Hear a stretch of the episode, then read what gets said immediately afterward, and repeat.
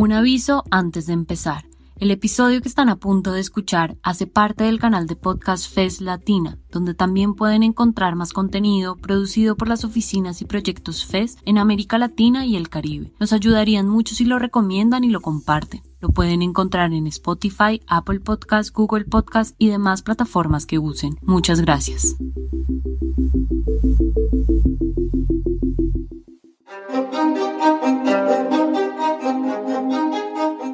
Político, moverse en bus, taxi o bici, estudiar en privada o pública, decir todos, todas o todes. Les doy a todas y todos la bienvenida a este espacio. Lo primero es que cuando empieza a aparecer la pandemia en el país... Porque eso siempre se piensa por allá arriba. Cuando uno habla de una crisis, habla precisamente de esos impactos multisectoriales que tiene. El, el, cuerpo no es solo un constructo material, ¿no? Y yo creo que el tema de la salud fue como una, una de las áreas. Recibir la factura para pagar el IVA, votar a un candidato en elecciones y votar a un empleado sin justa causa. Lo que haces y dejes de hacer, lo que pienses y lo que dices es político. Que las mujeres, que las personas LGBTI, que las personas de grupos étnicos. Estas luchas necesitan materializarse en algo y necesitan materializarse en derechos humanos hechos realidad, ¿no? Bienvenidos y bienvenidas a Todo es Político, un programa realizado entre la FES en Colombia y 070 Podcast en el que hablaremos en esta primera temporada de temas esenciales y cotidianos para comprender qué está pasando en nuestro contexto durante este tiempo incierto de pandemia. Intentaremos darles algunas respuestas de la mano de expertos y expertas. Hoy en Todo es Político tengo el gusto de estar con Manuel Rodríguez, primer ministro de Medio Ambiente en Colombia y actual presidente del Foro Nacional Ambiental, y con Cecilia López, la segunda ministra de Medio Ambiente del país y actual presidenta y miembro fundadora del Centro Internacional de Pensamiento Social y Económico. Hoy vamos a analizar el panorama económico en clave verde y a tratar de entender mejor el sector minero, las oportunidades del agro, y hablar sobre la diversificación como clave para la reactivación económica. Bienvenidos. Quiero empezar este episodio por una descripción de la economía en Colombia, inclinada hacia un modelo más extractivista que agro. ¿Qué características plantean ustedes son históricas para entender esto? Bien, lo primero que hay que decir es que Colombia pues sigue atada a una economía profundamente extractivista, que eso tiene un significado desde el punto de vista económico, y los economistas pues están de acuerdo que Colombia tendría que hacer una transición a una economía moderna, que, es decir, una economía en la cual eh, su crecimiento económico depende de, la agregación de valor y no la exportación de materias primas como el petróleo o el carbón o el gas. Eh, se sabe que las economías que más avanzan hoy en día, pues son aquellas que agregan valor. Ahora, eso no es un solo, no solamente un problema de Colombia, sino, en general de los países latinoamericanos, quizás con la excepción de México.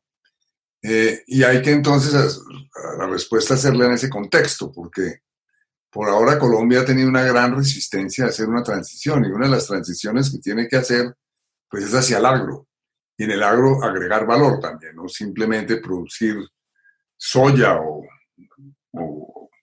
por ejemplo, para exportar en grandes cantidades a los países desarrollados para, para, para que ellos fabriquen el pienso de los animales, sino un tipo de agricultura que además se le pueda agregar valor en, en una cadena de producción de alimentos de diferente tipo. Y naturalmente hay una posibilidad de hacer un tipo de economía verde. La crisis en Colombia tiene este componente adicional que es la caída de precios del petróleo. Un país cuya economía ha vivido de bonanza en bonanza, más que construir una base productiva sólida. Esa ha sido la historia de Colombia. Entonces, ahora la última bonanza, la bonanza petrolera, tenía unas implicaciones, o ha tenido unas implicaciones ambientales muy complejas. Y en el momento en que se cae el precio de esta manera, sin una perspectiva de que vuelva a los niveles con los cuales se proyectaba en Colombia, que era 60 dólares el barril, eh, eso implica que Colombia va a tener que hacer una cosa que no hay en su historia, que es una transformación productiva. ¿Qué es una transformación productiva? Es la búsqueda de nuevos sectores que dinamicen la economía o la transformación de otros sectores con gran potencial que han sido marginados. Y han sido marginados por muchas razones. Y este es el caso específico del sector agropecuario. Colombia ha sido identificada por la FAO como uno de los siete países que puede responder más eficientemente a la demanda por alimentos que se viene en el mundo. ¿Cómo puede entonces darse esta transformación a una economía más verde? Y me pregunto si es este el momento más indicado. ¿Cómo lo ven, Manuel? Un tema que nosotros hemos examinado muy ampliamente desde el Foro Nacional Ambiental es el caso de la Orinoquia. Y claro, la Orinoquia hay la posibilidad de hacer una expansión agrícola, pero esa expansión agrícola se puede hacer con grandes daños al medio ambiente o se puede hacer de una forma ambientalmente amigable. Entonces, no simplemente el hecho de que sea agricultura es economía verde. La agricultura puede tener igualmente unos daños muy fuertes para el medio ambiente y por eso fue que escribimos hace un tiempo un libro del Foro Nacional Ambiental denominado La mejor Orinoquia que podemos construir, en el cual se ve claramente que hay la posibilidad de generar una agricultura con, ambientalmente amigable y que claramente y que sea de alta productividad y que obviamente le sirva al país para hacer una transición hacia una economía no extractivista o neoextractivista. Entonces, esa es una parte de la respuesta. Otra parte de la respuesta tiene que ver con el hecho de que muchos, en, la pasada crisis económica global del 2007-2010, algunos países optaron como una, optaron como una de las estrategias para reactivar la economía, eh, la economía justamente verde que llaman. Y es, así lo hizo Alemania y así lo hizo Corea. Eh, entonces ya hay experiencias y cuando uno se va mucho más atrás, pues hay que recordar que el presidente Roosevelt, que era básicamente con el New Deal, eh, una de las cuestiones para una de las estrategias para recuperar la economía norteamericana fue la de la reforestación. Ahora hay que recordar a su vez que Teodoro, que Franklin Delano Roosevelt, el otro Roosevelt, en ese, era un ambientalista también, ¿no? Era un ambientalista en su época. Entonces entendía muy bien qué hacer en este caso. En Colombia se ha hablado, por ejemplo, de esa alternativa. De hecho, nosotros le propusimos desde el Foro Nacional Ambiental al ministro del Medio Ambiente, desde, desde la conversación nacional, que se hiciera un plan nacional de bosques 2020-2030. Y el gobierno aceptó esa posibilidad. Y ahora, eh, y eso, esa posibilidad o esa propuesta la aceptó cuando estaba antes de, de la pandemia. Hoy en día esa alternativa tiene un mayor valor por el hecho de que puede ser también una estrategia para recuperar la economía. Una, habría que mirar el tema de la deforestación, que yo creo que Manuel lo ha mencionado y es obvio, es el problema más grave que tiene el país en términos ambientales. Y aquí, al mirar eh, el sector rural y al mirar la tierra y al mirar el potencial de muchos sectores, habría que eh, poner mucha atención a reducir esto, estos, no solamente a sembrar más árboles, sino a reducir estas tasas tan, inmensamente altas de deforestación en el país. Eh, una asociación que tiene con la ganadería extensiva es que, sobre todo en los llanos, se habla mucho de, que se, se continúa tumbando bosque para ampliar estas grandes extensiones de una ganadería extensiva poco eficiente. Eso por un lado. Pero por otro lado, había en otro tipo de cultivos introducir nuevas formas de hacerlo. Entonces, eso va a dar una gran, una gran oportunidad de mirar eh, eh, la economía de una manera más coherente, más eh, sostenible y más compatible con esos objetivos que se han venido postergando. Además del agro, ¿qué otras alternativas y sectores deberían hacer parte de un nuevo modelo económico? Otra posibilidad es el de las energías verdes, pero hay que decir que Colombia ya hizo una, una subasta en el tema de las energías ah, ah, no convencionales, que fue muy exitosa y Colombia va hacia el 11% de, la, de su matriz energética con energías uh, eólica, con energía solar. y yo creo que no es posible ir mucho más allá, o sea que ya ese tema ya está jugado de alguna manera. Habría que ver si se, si se hace una actividad adicional.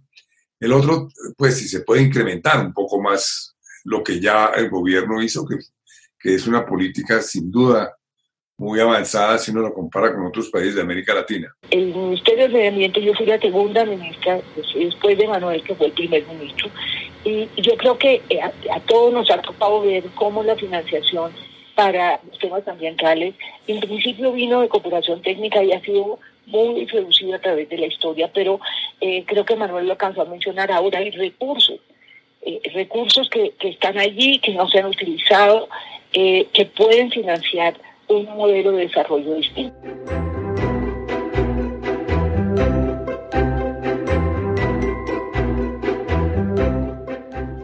Estamos hablando de reactivación económica en medio de una crisis y mucha incertidumbre. ¿Qué alternativas ven ustedes o hacia dónde debería apuntar entonces esta reactivación de la economía?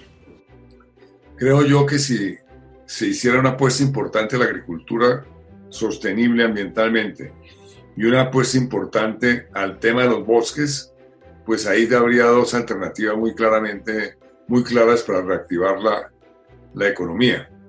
Eh, y finalmente hay que decir que hay unos recursos, digamos, en Colombia se han hecho varios planes forestales en el pasado y la mayor parte de esos planes se han cumplido muy poco, o, o la totalidad de esos planes se han cumplido muy poco porque no ha habido recursos económicos eh, que claramente permitan implementar los objetivos y metas de esos planes. La diferencia hoy es muy interesante. Hoy en día hay unos recursos nuevos para la gestión ambiental que no han sido asignados y podrían ser asignados en este gran plan nacional forestal.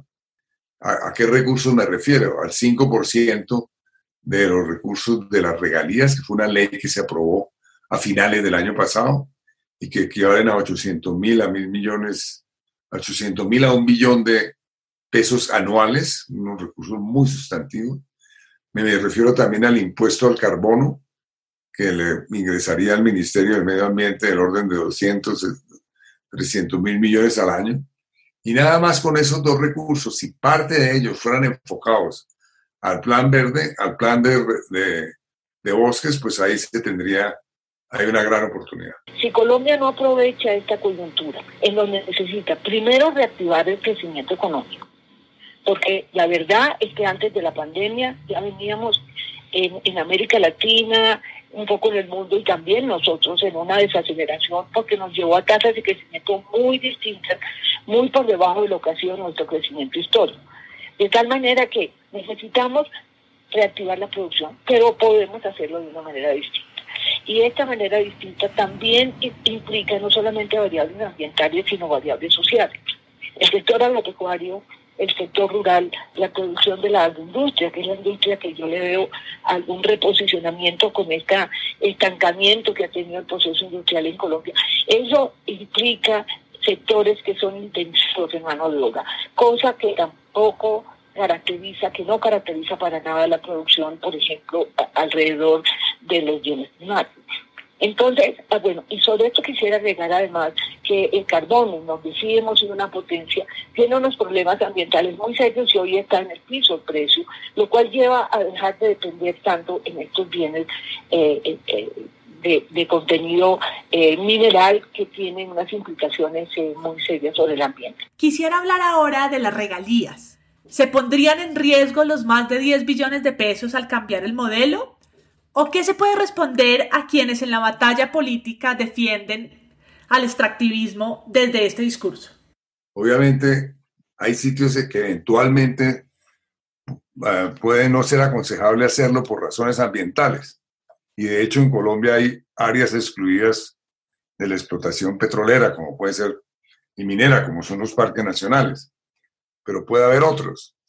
En el caso de la minería, sí que el país siga pensando en proyectos mineros puede ser tremendamente... No, no estoy diciendo que no haga minería, minería hay que hacerse, pero no los proyectos que hoy en día tiene el gobierno nacional.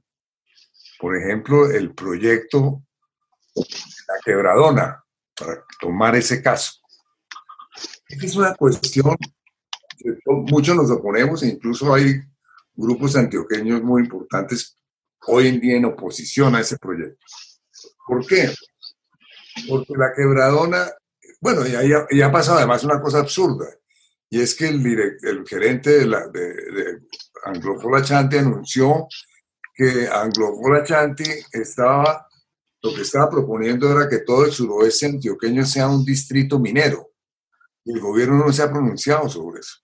Es decir, una empresa extranjera nos está diciendo que va a convertir una zona cuya vocación es agrícola, cuya vocación es ganadera donde hay una buena ganadería, cuya vocación es paisajística, tiene un extraordinario paisaje, donde hay unas culturas y tradiciones como en Jericó, en Jardín, etcétera, etcétera, extraordinarias, que lo convirtamos en una zona minera.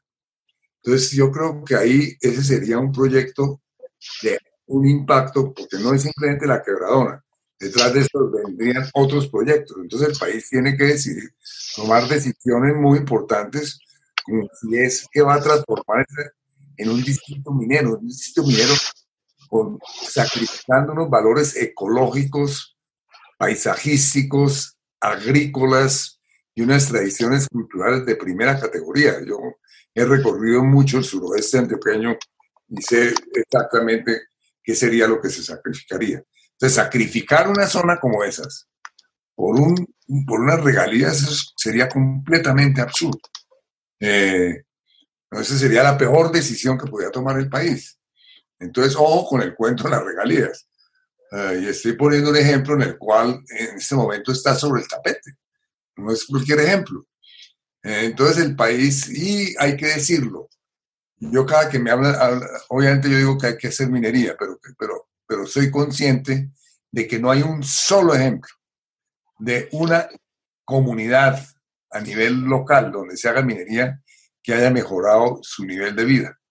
Entre, estos, entre otras cosas, en estos días aparecieron unos datos muy interesantes, como en Antioquia el mejor nivel de vida lo tienen los municipios agrícolas y muy por encima de los municipios mineros que han sufrido mucho.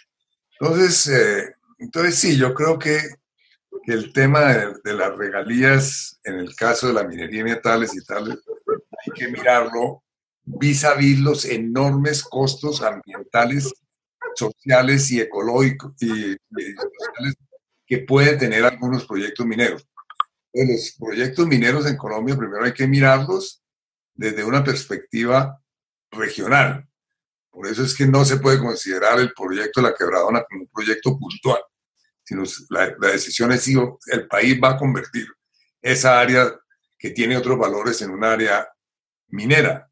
Y para hacer eso yo creo que el país debería claramente acudir a mecanismos mucho más sofisticados de la, en, la consideración de, de, esos proyectos mineros, como es la mirada regional, como es la mirada de lo que la población quiere hacer. Los 11 municipios del suroeste antioqueño han rechazado la minería. Entonces, ¿cómo diablos se va a tomar una decisión desde Bogotá por unas regalías en contra de la voluntad de 11 municipios, de los pobladores de 11 municipios? Ese es un tema yo creo que muy delicado en el cual el país también se está jugando otras cosas, como es justamente el derecho que tiene la gente, eh, la población, a definir su destino. Nosotros no podemos dejar de explotar los minerales que tenemos. Algunos, como el caso del carbón, eso hay que revaluarlo porque es que ya ahí, ¿qué hacemos con el carbón, con lo que está pasando internacionalmente, con las implicaciones sociales y ambientales que ha tenido la forma como se ha explotado? Tú mencionabas lo de la, la Guajira, el Cesar, por ejemplo, que mucha gente no, no ha visto, esto dejó una, unas, unas huellas negativas en el ambiente, destruyó unas zonas que antes fueron agrícolas, eh, eh, porque no se manejó bien tampoco se han manejado bien las regalías, ustedes lo, han mencionado. Entonces creo que esto es una parte inevitable. Diversificar llegó la hora. Sinceramente, yo no veo cómo podemos reactivar la economía, cómo podemos salir de esta crisis si no empezamos a explotar distintos sectores, algunos de ellos con claros potenciales, y hacerlo de la manera que nos permita tener un desarrollo mucho más sostenible con el medio ambiente, que aproveche mucho más nuestros potenciales. Pero hay otro tema el tema de los recursos. Sí, las regalías han sacado a Colombia de muchos líos, entre otras cosas, mucho más que desarrollo regional, que no lo ha logrado en muchas partes, y ustedes lo mencionaban, pues sí ha sido una fuente que en algún momento le sirve al gobierno para tomar esos recursos y, hacer uso de ellos. Además, que se ha financiado eh, Ecopetrol, muchas veces las utilidades de Ecopetrol que sigue siendo en un 90% del Estado, eh, equivalen a una o varias reformas tributarias. Eso es cierto. Pero es que aquí hay un tema que hay que abordar y es el tema del bajo nivel de impuestos sobre el Producto Interno Bruto que tiene Colombia. Eso es insostenible. Que eso ha sido comodísimo, sí, porque eso ha estado lleno de, beneficios a sectores que podían contribuir mucho más, ha quitado el esfuerzo de sectores que aunque no tienen gran potencial de ingresos sí podían contribuir a algo. Pero la verdad es que el Estado hay que financiarlo de otra manera el Estado hoy en día se tiene que financiar con impuestos. El Estado no tiene una, una máquina que produzca pesos en el caso colombiano y ya no es posible.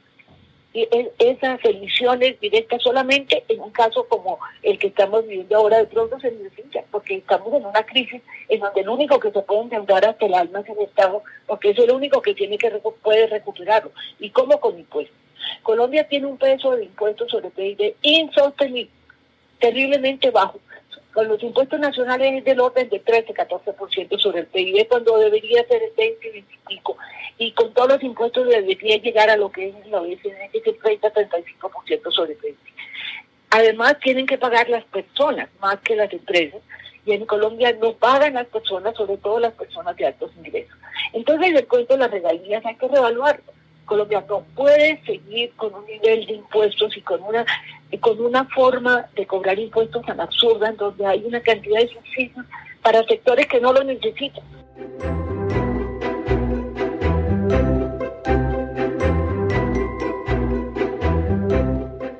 Pregunto por la diversificación. ¿Cómo y en dónde? Estoy pensando en los cambios necesarios, no solo en el tipo de economía y sectores, sino en la reforma tributaria que se requiere. Cecilia, ¿tú cómo lo ves? Mira, eh, yo empezaría por decir que eh, lo más cómodo para Colombia, y por eso ha faltado mucha reflexión sobre esta transformación productiva, sobre esta diversificación de la, de la economía, lo más cómodo es responder a esta bonanza. Y Colombia se acostumbró a eso, se acostumbró eh, para no hablar sino de las últimas de las bonanzas de café, la bonanza de café de finales de los 70, la bonanza de café de los 80, cuando Brasil se le perdió toda su cosecha por una helada, impidió que Colombia fue una de las razones por las cuales Colombia pudo defenderse en la famosa década perdida. Y después viene el descubrimiento de estos pozos petroleros en los 90 que creyeron que eso era la panacea y muchos economistas se casaron con eso y dijeron, no, aquí hay plata para todo. Y resulta que esto, eh, y no ha habido como esa conciencia, y yo creo que lo que hemos trabajado en temas ambientales, ha sido una tarea muy dura, muy difícil, ¿sí? Porque no ha sido un tema que se, que se haya asimilado en el momento que tocaba y que se ha tenido que hacer mucho esfuerzo para que el país entienda los costos que afortunadamente hoy ya son muy evidentes en el mundo y en Colombia de ignorar las consecuencias de un sistema productivo sobre temas ambientales y temas tan graves como el cambio climático. Pero la realidad es que,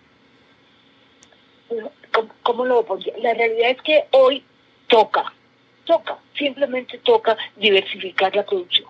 ¿Por qué? Porque no hay en el futuro un, panorama claro de que podamos seguir dependiendo de una determinada zona. Todo lo denominado verde tiene una gran oportunidad, ofrece una gran oportunidad para la diversificación económica. Pero eso pues se, ha estado diciendo en los últimos 10, 20 años, como se ha estado diciendo y Cecilia y José Antonio Campo, desde hace, los, hemos escuchado por lo menos, para decir algo, en los últimos 10 años, han estado una y otra vez martillando sobre el problema de que la economía debe diversificarse, número uno, por todas las razones que ha hecho Cecilia, y número dos, que el país no puede seguir, o el, gobierno no puede seguir funcionando a partir de ingresos que vienen de las regalías, de, los, la minería, etcétera, eh, eh, como sustituto al deber que tiene el gobierno colombiano y el Estado colombiano de hacer una tributación eh, que tenga un, que tenga una, que todos los ingresos tributarios tengan un mayor peso en el Producto Bruto Interno, como lo ha dicho Cecilia, es un país muy atrasado en eso. Entonces seguimos sustituyendo el tema de la diversificación tributaria y de, y de claramente cobrar impuestos a los que lo tienen que pagar por el tema de unos, eh, por el tema de la legalidad y todo esto. Y ahí es donde uno entiende por qué hay sectores productivos y sectores muy poderosos de ese país que defienden tanto la minería y todas estas cosas, porque obviamente es el sustituto para el Estado colombiano de lo que ellos no pagan. Para cerrar este episodio me gustaría un análisis sobre el ambiente político. Entonces a mí me parece que estamos en una situación muy compleja y no veo realmente, yo en esto soy pesimista, no veo que en Colombia en este momento haya unas condiciones políticas para hacer una, las reformas que implicarían poner, poner al país en el camino de la diversificación económica y con la diversificación económica, pues parte de esa diversificación económica tendría que ser en el campo agrícola, parte tendría que ser en, una agricultura sostenible ambientalmente, tendría que ser naturalmente en otras opciones como es la de, la, de los bosques y ahí, y ahí pues hay que recordar que ese tipo de economía verde pues le sirve a Colombia también para detener la deforestación uh, y el declive de la biodiversidad, para cumplir sus compromisos en términos de cambio climático, etc. en el campo político, una vez pase la pandemia va a haber movimientos muy duros, es mi predicción, ¿no? y, que, y, que, y que la situación política va a ser de una enorme inestabilidad y esa enorme inestabilidad va a estar en la calle, entre otras cosas. paro nacional yo creo que se va a, a, revitalizar enormemente, puesto que hay claramente mucha gente que hace cientos de miles de personas que están sufriendo. Entonces, como usted se da cuenta, soy relativamente pesimista sobre la situación del futuro del país, no obstante que veo que hay unas oportunidades. Pues mira, yo estoy también muy pesimista. Eh, y comparto mucho de lo que ha dicho Manuel y le agregaría algo que a mí sí, le agregaría dos cosas que a mí me trasnochan. La primera es la falta de liderazgo que tenemos en Colombia. Miren, acaba de salir un estudio hecho por instituciones muy serias, en donde muestra que la gente dejó de creer en los empresarios. Eh, no sé, le atribuyen una cosa que yo no podía creer. 85% de una encuesta, de los resultados de una encuesta dice que los empresarios son corruptos el 83% que no creen lo que... O sea, ya nadie cree ni en el ejército, ni en los empresarios, inclusive mirando algunas de las últimas cifras sobre opinión, tampoco se cree ya en organizaciones de, de, la comunidad. O sea, hay una, hay, hay una crisis de liderazgo en este país, para no hablar de la crisis política. ¿Quién cree en el Congreso en este momento? Entonces, a esta falta de liderazgo, eh, ¿cuáles son los candidatos que estamos viendo? En esta polarización, hoy veía que si al expresidente eh, eh, Uribe lo, lo, detienen o, sale algo negativo, hoy hay gente que está llamando que se va a la cárcel, que se va a la calle a, pelear. Y, me imagino que no será una pelea fácil. O sea, estamos en, un momento tan crítico, en donde lo lógico es que en los momentos críticos se hagan soluciones eh, nuevas, novedosas, etcétera. ¿Quién las va a dirigir en este país? ¿Dónde están los liderazgos de este país? Pues eso me parece muy grave. En, segundo lugar, me parece muy grave la falta de realismo. Eh, cuando uno mira eh, y hoy hay un artículo excelente de Salomón Calmanovich, basado en un trabajo excelente de Bolívar González sobre el, análisis de, la situación fiscal a mediano plazo. Y mirándolo de Bolívar, no, mire, los supuestos del gobierno no se van a cumplir. ¿Cómo decir que el año entrante vamos a crecer 6%? ¿De dónde? Esa falta de, de, aceptar la realidad, de aceptar que estamos en una situación terrible que implicaría empezar a explorar realmente y a escuchar alternativas y a oír el debate. No se están dando. ¿Y dónde está la cabeza o las cabezas que pueden dirigir eso. Ahí tenemos a los gremios haciendo política. ¿sí? Yo me gané una, una cosa muy desagradable porque dije lo que hoy ratifica eh, Gabriel Silva, es decir, eh, los gremios, para mí los gremios no solamente están ocupando el espacio político que no les corresponde, eh, que deberían hacer los partidos que están absolutamente acabados, sino que también están jugando a ser una especie para Estado, o sea, a, a creer que interpretan las necesidades de la población, o sea, y que por eso defienden frente al Estado cosas que obviamente ellos están en su propio derecho de hacer lo que es defender los intereses de, de, los sectores que representan, pero ellos no representan a todo el país. Entonces, hay una, una serie de, de confusión en los liderazgos, de confusión en los objetivos y de falta de aceptar las cifras reales. Estamos en una crisis profunda. A Colombia le está dando más duro eh, este, este, eh, esta pandemia le está dando más duro que otros países de América Latina. El crecimiento del desempleo que se está dando aquí no se está dando en otros países, que también está aumentando, pero no a estos niveles. Entonces, aquí hay que sentarse ya a mirar no solamente cómo reaccionamos frente a la coyuntura, sino cómo vamos a salir.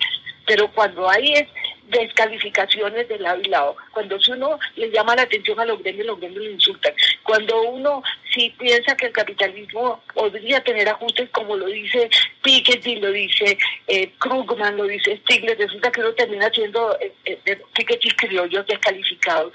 ¿Qué tipo de país vamos a, a sacar de esta crisis? Es decir, ¿cómo vamos a construir cuando aquí de lo que se trata es de descalificar y de no escuchar o de ser excesivamente optimista cuando no lo deberíamos ser? O sea, y aquí el papel del gobierno me parece fundamental y no lo estoy viendo jugando ese rol. Obviamente no se puede echar la culpa de una crisis que nadie sabía que venía y que se podía y cómo se podía manejar, pero realismo, por favor. Pero estar soltando frases y soltando cifras que no se van a cumplir, minimizando una crisis que exigiría lo mejor de todos nosotros, me parece muy grave. Este podcast es un ejercicio de algo que mencionabas, de realismo, de tratar de entender mejor lo que está pasando y darle sentidos al presente y a lo que viene, haciéndolo de la mano de expertos como ustedes, a quien tuve el placer de tener hoy en el podcast. En este capítulo hablamos sobre lo insostenible de la dependencia del modelo extractivista o de los ritmos de bonanzas y la necesidad de una transformación basada en la diversificación y la reforma tributaria, de la necesidad de pensar modelos económicos más verdes teniendo en cuenta el contexto local que mira hacia una activación del agro.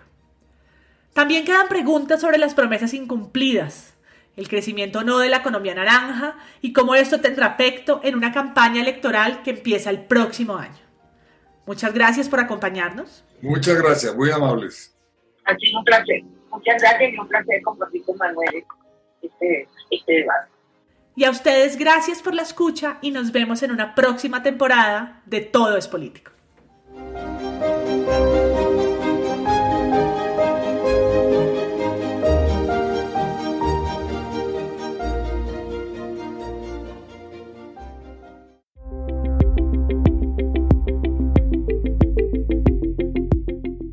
Muchas gracias por llegar hasta el final. Si les gustó, nos ayudaría que lo compartan. Recuerden que este episodio hace parte del canal de podcast FES Latina, donde también pueden encontrar más contenido producido por las oficinas y proyectos FES en América Latina y el Caribe. Nos pueden encontrar en Spotify, Apple Podcast, Google Podcast y demás plataformas que use. Les esperamos en un próximo episodio.